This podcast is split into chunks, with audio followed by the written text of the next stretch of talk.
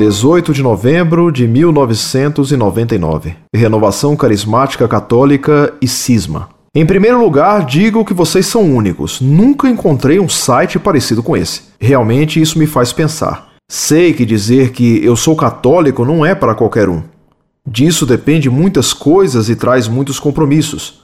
Após ler vários textos e documentos desse site, me pergunto: ser católico é bater palmas e cantar gritando? A renovação carismática católica é um movimento apoiado pelo Papa e agora chega o padre Marcelo e diz que vai renovar a igreja. Outros apostam que a igreja não vai ser renovada e sim sofrerá outro cisma. Minha dúvida então é: até que ponto o padre Marcelo ajudou a igreja, sendo tão misericordioso com os afastados? Quem sabe dando comunhão ao Roberto Carlos? Casado, divorciado, separado, juntado, largado e agora unido à igreja. Se ele pode, outros também podem. Ou será que o padre Antônio Maria não pensa nisso? Será que esse cisma tão comentado e desejado por aqueles que detestam a Igreja Católica virá com a renovação do Padre Marcelo? Sei da proposta da Escola Paulo Apóstolo de dobrar o número de carismáticos até o fim do século. Será que a Igreja é maior que a renovação?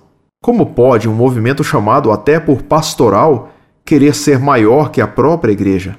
E vocês acreditam que o Papa pode acabar com isso? Ou a renovação carismática católica se tornou uma legião tão grande que agora não tem mais jeito? Um grande abraço.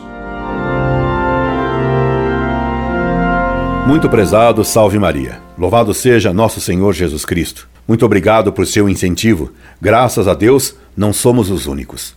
Há por aí muitos bons católicos que se sentem isolados e julgam até que a Igreja Católica está morrendo. Isso é impossível, porque Nosso Senhor nos prometeu que as portas do inferno não triunfariam sobre ela.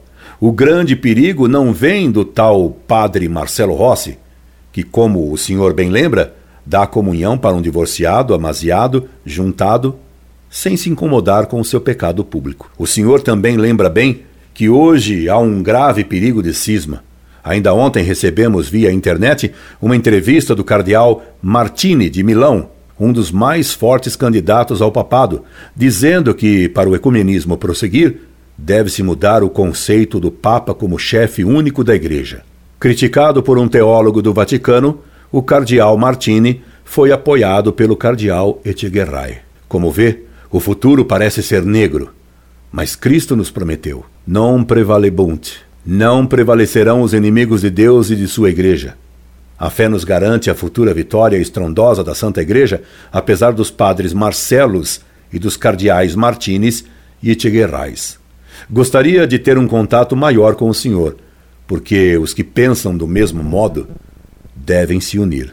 Aguardando suas informações, despedimo-nos.